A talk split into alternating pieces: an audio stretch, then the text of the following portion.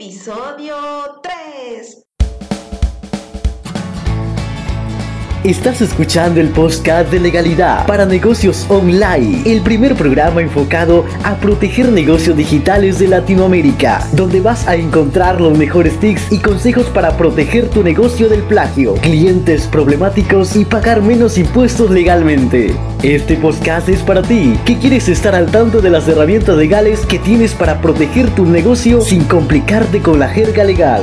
Al micrófono, tu anfitriona, Melissa Mogollón.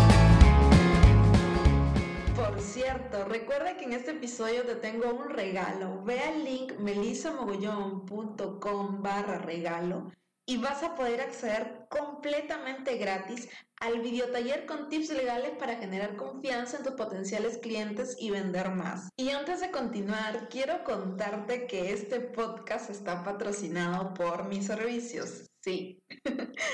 Sí, mis servicios de packs legales, tanto si tienes un negocio offline con estrategia digital, como si ganas dinero en Internet vendiendo tu conocimiento.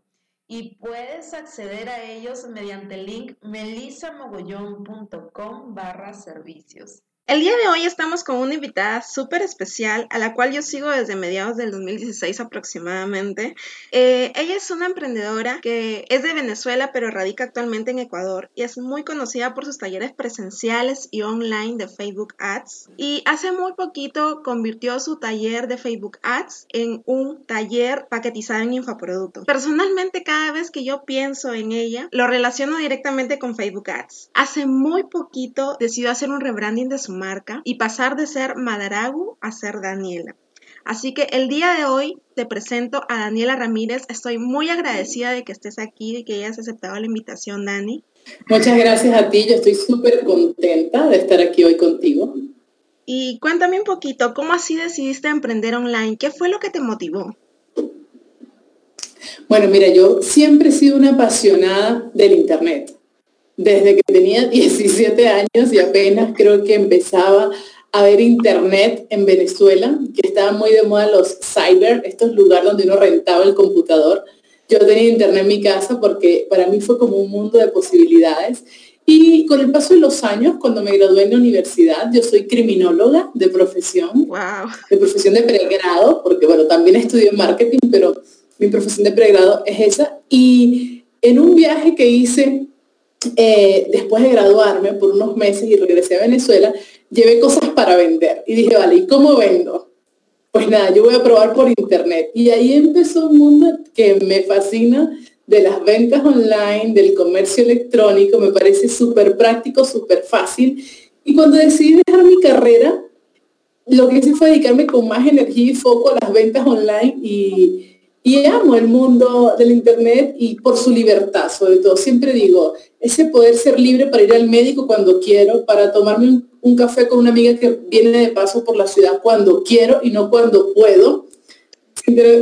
aunque eso tiene su, su letra pequeña, ¿no? no todo es tan bonito, pero sí, emprendo para ser libre, que no es fácil, pero es mi sueño.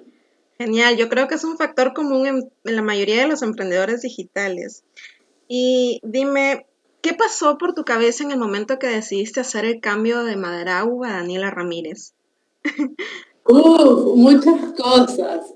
Es un, cambio que venía en mi cabeza, te digo la verdad, lo confieso, hace un año atrás, que me compré el dominio y apenas este año es que dije, vale, lo voy a hacer. Y te lo digo con total honestidad como se lo comenté a mi comunidad. A veces la gente, quienes nos siguen, eh, no tienen idea de que la inseguridad la tenemos todos. Y de, por ejemplo, para personas como yo, que nos reinventamos profesionalmente, imagínate, yo vengo de una carrera en la que trabajé para el Estado, me dediqué a la docencia universitaria, a la investigación social, a la legislación. Es un área bastante académica. Y pasar este mundo del marketing, que también lo estudié, fui a España, hice un máster, eh, no me permitía todavía eso de poner mi nombre, ¿no? Entonces siempre, lo debo decir que me escudé como cómodamente en el Madaragu, que es el acrónimo de mi nombre completo. Y aunque hay gente que ya me conoce así, dije, vale, me estoy escondiendo y ya va siendo hora de que, bueno, de trabajar más mi marca personal y animarme, porque bueno, ya han pasado años de que yo dejé mi primera carrera y bueno, dije, ya es hora. Y bueno, así lo hice. Y cuando decidiste emprender en el mundo online, ¿por qué precisamente elegiste Facebook Ads? Wow, mira, cuando yo estudiaba marketing, cuando estaba haciendo mi máster en España, recuerdo que era un mundo tan nuevo para mí. Y después de cada clase yo me iba como una nerd derecho a mi casa a googlear, investigar, suscribirme no sé cuántos blogs, los de los profes de mi máster, las personas que ellos recomendaban. Y recuerdo que en el caso de Facebook Ads, mientras muchos de mis compañeros se quejaban, porque ¿cómo vamos a probar si no tenemos tarjeta? Yo, para mí no hubo barrera. Yo llegué y puse la primera tarjeta que tenía y yo tengo que probar cómo es esto. Y desde ahí me encantó, me encantó ver la visibilidad que se lograba con un bajo costo. Pero digamos que eso fue mi situación como mi primer contacto con la herramienta y en una posición de estudiante donde no tenía clientes ni mucho menos. Pero cuando termino mi máster y me vengo a vivir a Ecuador, yo tenía muy claro desde que yo hice el máster que era lo que yo quería. Yo quería enseñar, yo quería enseñar a las mujeres emprendedoras en ese momento a que manejaran sus redes sociales. Pero yo llego a un país donde no me conocía absolutamente ni una persona. Entonces, cuando a ti nadie te conoce, es súper fuerte iniciar. Pero yo dije, nada, con Facebook Ads lo voy a lograr. no era tan fácil, no tenía el conocimiento de que hace falta una estrategia detrás, de que hay que, lo que se dice como calentar los públicos, entre muchas otras cosas, incluso me costó un poco el tema cultural, pero cuando lo logré, por decirlo de alguna manera, y pude dar mis talleres recurrentemente y tener las alumnas, dije, wow, o sea, quien no use ads para acortar los tiempos, eh, para el bajo costo que tiene y ahí me fui enamorando de la herramienta. Me fueron llegando personas, sobre todo del área de crecimiento personal o de la formación. Entonces, Daniela, tengo un taller, tú me puedes apoyar. Y ahí empecé a usar más la herramienta hasta que, bueno, me, especialicé de tanto y de tanto y de tanto hacer ads. Y bueno, ya hoy apoyo a emprendedores digitales. Prácticamente no trabajo con ningún negocio local solo emprendedores digitales en sus lanzamientos y bueno, mucho ha llovido en este tiempo, ¿no? En estos años. Me imagino también. Y en todo este tiempo que has venido ya trabajando con emprendedores digitales, ¿cuál crees tú que ha sido el mayor reto al cual te has tenido que enfrentar cuando llega un cliente a consultarte para contratar tus servicios? El reto que yo haya sentido, que yo haya tenido, quizá hacer ads para algo para, la que, para lo que no lo había hecho antes.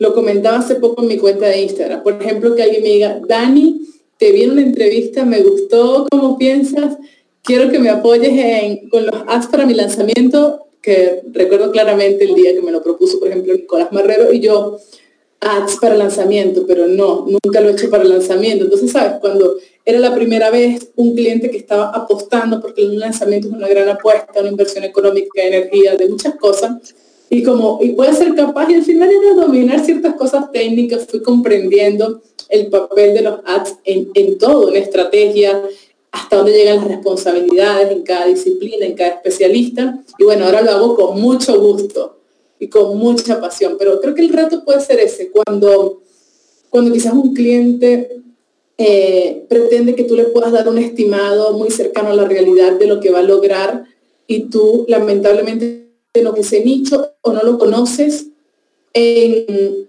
el lugar donde este cliente está. Y, pero creo que eran retos los que me enfrentaba antes, ya no, ya creo que lo, lo llevo genial. Vale.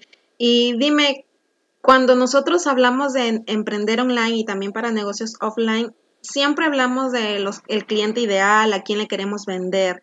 ¿Y qué debe de tener un, un profesional o un potencial cliente para ti, para que tú puedas ayudarlo con, tu trabajo en Facebook Ads. ¿Qué es lo que necesitamos tener de repente como estrategia? Porque valga las verdades, lo que otorga también Facebook Ads es visibilidad. Y si todo lo que está bonito se ve bien, pero si hay algo que arreglar, ¿qué cosas es lo que primero tienen que arreglar para llegar hacia ti?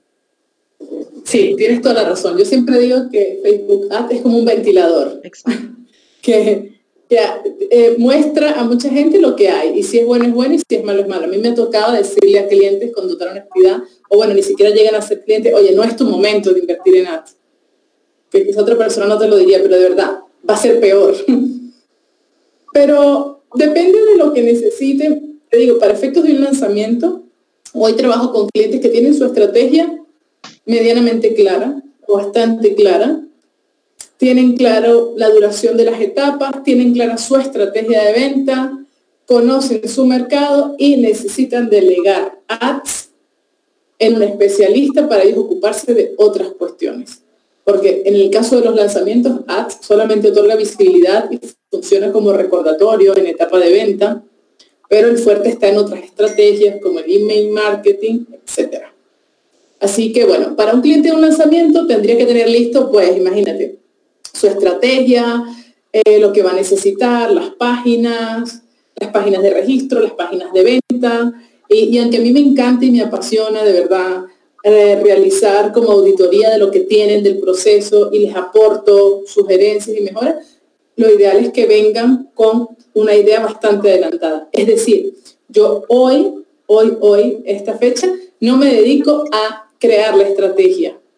Ah, vale. Sí, en el área de ads, o sea, en el área de ads sí que la complemento, la propongo, etcétera. Pero ya el cliente viene, tiene claro, mira, quiero vender este programa formativo y vamos a probar esta vez con un training gratuito, con un webinar, con un etcétera. Espero haber aclarado la. Vale, perfecto. Sí, claro, quedó muy, muy específico. Y dime, ¿Qué necesita un emprendedor que nunca ha hecho campañas en Facebook Ads y de pronto, como quien dice, quiere empezar a hacer la prueba y ir testeando la plataforma? Oye, necesita tener claro qué quiere. Vale. Ah, y tú de repente dirás, bueno, quiere publicidad, vale, o quiere promocionarse. ¿Y por qué es tener claro qué quiere? Porque cuando nosotros vamos a hacer anuncios, por ejemplo, desde el administrador de anuncios, que es el lugar ideal, tenemos varias posibilidades y hago esta aclaratoria porque mucha gente cuando inicia lo que hace es animarse a hacer clic en el famoso botón de promocionar publicación que está en Instagram o en la fanpage y no es lo recomendable. Entonces, desde el administrador hay posibilidades. Hay anuncios de alcance que vamos a decir que vienen siendo el equivalente digital a una valla en una, en una avenida. O sea, dan mucha visibilidad. Y cuando yo elijo ese objetivo, pues el anuncio se muestra la mayor cantidad de veces posible. O puede que lo que necesitan es interacción porque hicieron una, encuesta a su propia comunidad. O quizá publicaron un video y lo que quieren es que se reproduzca ese video. Entonces, tener claro lo que yo quiero me permite elegir el tipo de campaña adecuado. Eso como primer, como primer requisito. Lo segundo, tener claro quién nos dirigimos y en qué momento y a decirle qué. No es igual que yo haga un artículo en mi blog y quiera darme a conocer con gente que no me conoce lo que se conoce como el tráfico frío, que técnicamente hablando son los públicos guardados o similares, o que yo quiera promocionar un taller mío, donde yo esas acciones las limito más a mi comunidad, a la gente con la que ya he interactuado. Entonces, saber muy bien a quién me conviene dirigirme y cómo identificarlo técnicamente dentro de la plataforma. Entender que cuando yo quiero combinar intereses, comportamientos, datos demográficos, debo manejar la técnica para realmente llegar a ese cliente ideal o cómo llegar a la gente que ha interactuado conmigo, la gente que ya está en mi base de datos porque le quiero hacer anuncios de retargeting, en fin, llegar a la persona que queremos llegar en ese momento es fundamental y no soltarlo así como mientras más me ven, mejor, es un pensamiento generalizado. Y no, no es mejor, porque si te ves gente que no cumple las características de tu cliente ideal, aunque te emociones porque empiezas a recibir muchos likes y quizás tengas nuevos seguidores, eso va en contra de tu marca a mediano plazo. Porque cuando vas a hacer acciones, tienes como una, una comunidad contaminada. Wow. Es, importante tener claro el cliente ideal desde el momento cero. Esa es mi recomendación. Bueno, tú sabes, Meli, que me sigues hace tiempo que a mí me encanta hablar de segmentación. Sí, bastante. Y cuando, porque es que para mí, no digo que sea lo único a tener en cuenta, pero sí que es muy importante. De nada sirve tener el anuncio perfecto si lo muestras a la persona equivocada o en el momento equivocado. Alguien puede ser tu cliente ideal, pero no está para comprarte hoy, sino dentro de tres meses. Entonces todo depende del momento. Y ya luego que nos hemos tropezado intentando crear anuncios de Facebook, ¿cuál crees tú o cuál has visto tú que sean los errores más comunes que cometemos nosotros al hacer anuncios en Facebook Ads? Errores. Eh, usar el botón de promocionar en el teléfono, en la fanpage o en Instagram. Y el error, digamos que ese es un error porque el camino para crear el anuncio desde ahí es mucho más corto, pero menos inteligente que cuando vas al administrador. Cuando haces el anuncio desde ahí no puedes hacer pruebas, que ese es un error, que nosotros nos enamoramos de nuestra foto favorita y decimos, esta es la que va a funcionar. Y si tú no pruebas, si no haces pruebas, no vas a saber. Y hay que probar para realmente conocer qué es lo que funciona, para invertir inteligentemente. Otro error, elegir el objetivo equivocado. Estoy cansada de verlo. Gente que promociona un video con otro objetivo en vez de reproducciones de video, por ejemplo. Eh, otro error es poner la publicidad y no prestar atención a la interacción. Yo cuando trabajo con clientes les digo, oye, tienes que tener un community o tú estate atento a, lo que sucede porque no puedes estar ajeno a eso. Eh, otro error, no pasarte nunca después de que finalice la campaña a ver los resultados. Y como no ves los resultados, sigues en ignorancia. Y mientras tú desconoces, no puedes mejorar. Porque lo que no se mide no se puede mejorar. Em, creo que esos son como los principales errores. Bueno, segmentar mal es un gran, gran error. No hacer ningún tipo de prueba, o sea, casarte con un texto, con una imagen o con un video y no pensar en que otra alternativa podría funcionar mejor. También es un error. Vale, son cositas que deberíamos también tener en cuenta para no nunca hacerlas. Además, los que ya te seguimos sabemos que el típico es promocionar jamás. Eh, otra eh, cosa que yo también, una frase muy común que te la escucho a ti es los humanos de Facebook Ads. ¿Qué, eh, ¿Cuál es la respuesta más insólita que has recibido de los humanos de Facebook Ads? Wow, ellos me sorprenden, se superan. Pero una vez hubo alguien que me dijo, ese error puede ser muchas cosas, pero puede no ser nada. Y yo dije, oh my God, ¿de verdad? Hubo una, ese yo creo que es el ganador. Hubo otra ocasión en que alguien me dijo, bueno, le estoy dando mi opinión personal. Y yo le dije, pero, oye, yo estoy buscando una, una respuesta institucional. Me dijo, le estoy dando mi opinión personal. Entonces por eso nos pasa mucho. Yo lo hago modo, a modo jocoso, pero puede ser muy frustrante cuando uno tiene esta responsabilidad. Y es que la plataforma, como toda cuestión tecnológica, pues presenta fallas y la plataforma suele implementar muchas mejoras. Entonces puede haber una mejora que tú la ves, pero yo no la veo.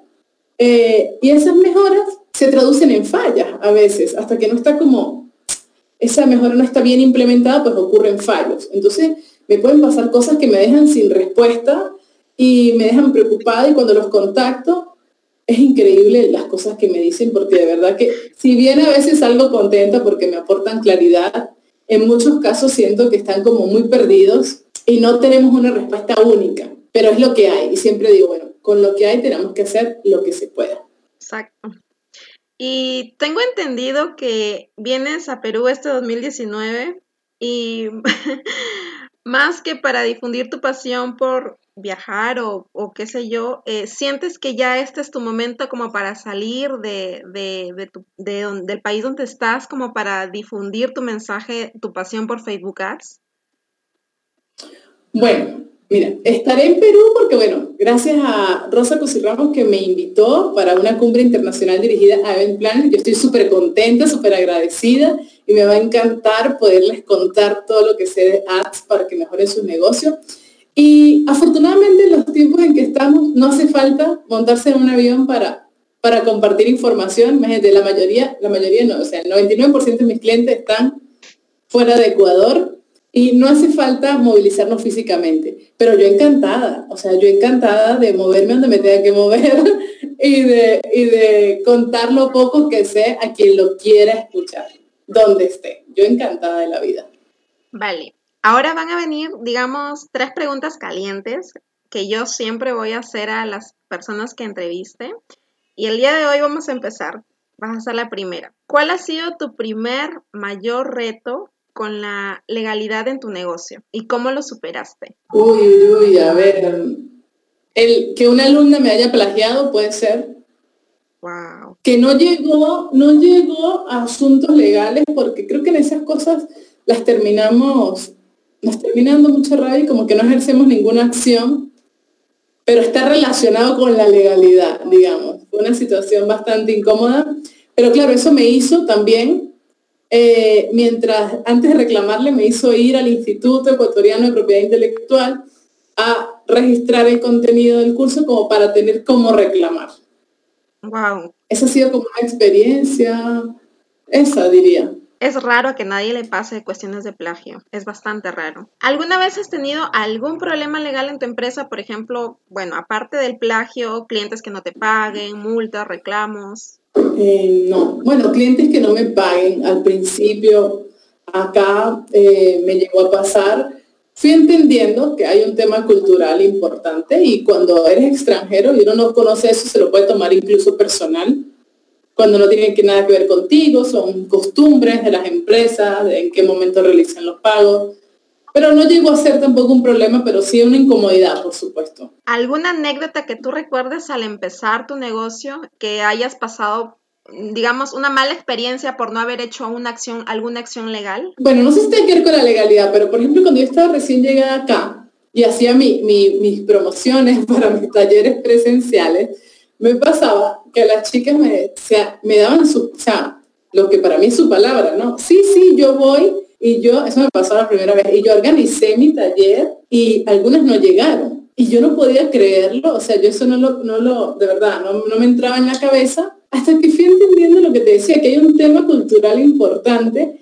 Y ahora después de tres años que ya los conozco, cómo son, veo que no es personal tampoco, y que eh, la persona ecuatoriana, no sé si quizá ya en Perú también pueda pasar, son personas muy educadas y son personas que sienten vergüenza o pena de decirte que no. El venezolano es más directo. O sea, yo te voy a decir, no puedo, Meli, y no pasa nada. En cambio, hay personas que en vez de decirte que no, te dicen algo porque creen que no tiene consecuencias, pero para quienes no lo sabemos sí tiene una consecuencia, y es que estoy contando contigo. Y bueno, eso ya lo pude ir, luego aprendí, ¿no? De cada convocatoria aprendía más y, y ya, bueno, tienes que pagar para hacer la reserva de tu cupo y fui aprendiendo. Pero sí, a veces somos muy, muy, por ingenuo, por desconocimiento, pues luego pasamos unos malos momentos por no, por no entender la, la, el contexto en el que estamos haciendo las cosas. Pero vale, sí, pues por algo también está la boca, dijo mi madre.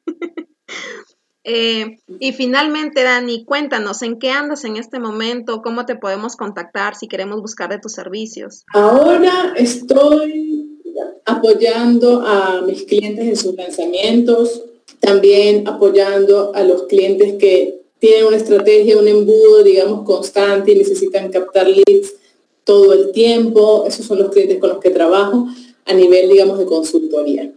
También trabajo con asesorías online eh, estratégicas y técnicas, tanto para personas que hacen esto para sus clientes como para personas que hacen sus propios ads porque aún no los pueden delegar o no desean hacerlo. Y también, pues, mi pasión de enseñar cuando, cuando no es lo principal que estoy haciendo ahora porque me demanda bastante atención los clientes. Eh, pero bueno, me encantaría sacar este año nuevos talleres online y en eso ando yo, pero eso ando hoy y mañana no se sabe porque eh, cambia mucho, cambia mucho, cada, surgen cosas, surgen oportunidades, llegan ideas, cosas que creías que no eras capaz de hacer y ahora las haces, así que todo puede cambiar. Lo, digamos que lo que me tiene ahorita, o la energía enfocada, es lanzar un programa grupal formativo y de mentoring dirigido a community managers u otros profesionales que hagan ads para sus clientes, porque son el tipo de clientes que suelo tener en las asesorías.